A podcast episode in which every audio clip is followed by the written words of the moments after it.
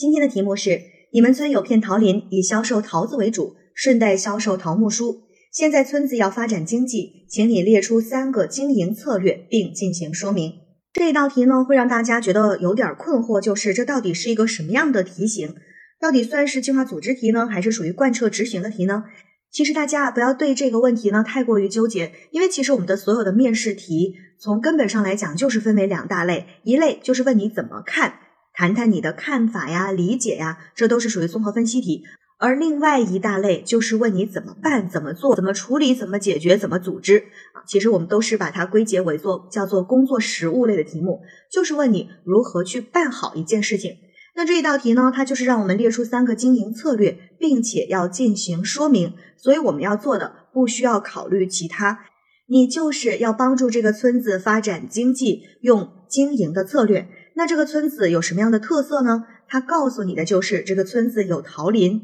原来是以销售桃子为主，顺带销售桃木梳。那我们啊就需要在这个基础上再去发挥自己的想象和能力。我们可以想，一个村子它基础的是有桃林，那桃林能够。有什么样的产品去进行一个销售？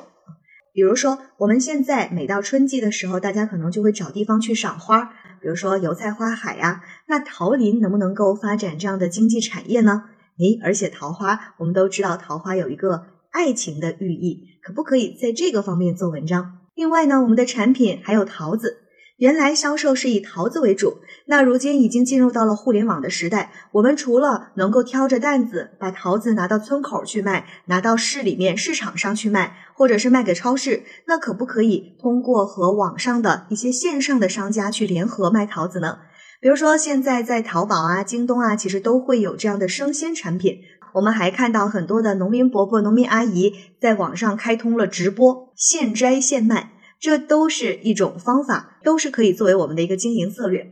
此外，还告诉我们了，还有一个产品叫做桃木梳，那我们也可以去发掘这个产品它有什么样的特点。如果说大家还有余力的话，我们能不能够再去开发一些新的产品？比如桃子啊，仙桃是一个方面，那桃子可不可以去进行一个深加工？比如说加工成桃干儿啊、桃脯啊、呃桃子的果酱啊。还有我们的桃花能不能够加工成桃花茶呀、桃花饼啊、鲜花饼啊，都可以，对不对？所以这样一来，我们的思路就打开了。打开思路之后，我们要做的无非就是把它进行一个梳理，并且做好说明。考生现在开始答题。在乡村振兴的大背景下，随着互联网加农业的深入发展，我们村也要跟上时代的潮流，因地制宜，挖掘本村的特色。推动本村经济发展，实现脱贫致富。那为了达到这个目的，我会根据我们村的实际情况，线上线下相结合，制定以下三个经营策略：第一，举办丰富多彩的线下活动，推动我村乡村旅游业的发展。一是，在桃花盛开的季节举办桃花旅游节，旅游节主打桃花的爱情寓意，吸引更多的人来我村旅游观赏桃花。二是，在桃子丰收的季节，着重推出果实采摘、自助烧烤等农家乐的项目，主打亲子的家庭旅游，让我们村成为城市居民周末休闲的首选之地。三是，在桃花节和采摘节期间，举办桃木梳的展销活动，组织一些比如零元起拍、朋友圈自拍转发集赞，能够免费领取一把桃木梳的活动等等，用这些丰富的活动形式去吸引人们参与。这样既发展了乡村旅游，又宣传了我们村的特色产品。第二是利用线上的销售渠道，切实帮助村民增收致富。一方面呢，入驻淘宝、京东等电商平台，聘请专业人士对我村的特色产品进行统一的包装设计、店铺装修、品牌推广等，并且与顺丰啊、中通等等有新鲜农产品运输能力的物流公司合作，确保新鲜的产品从果树到消费者无缝链接。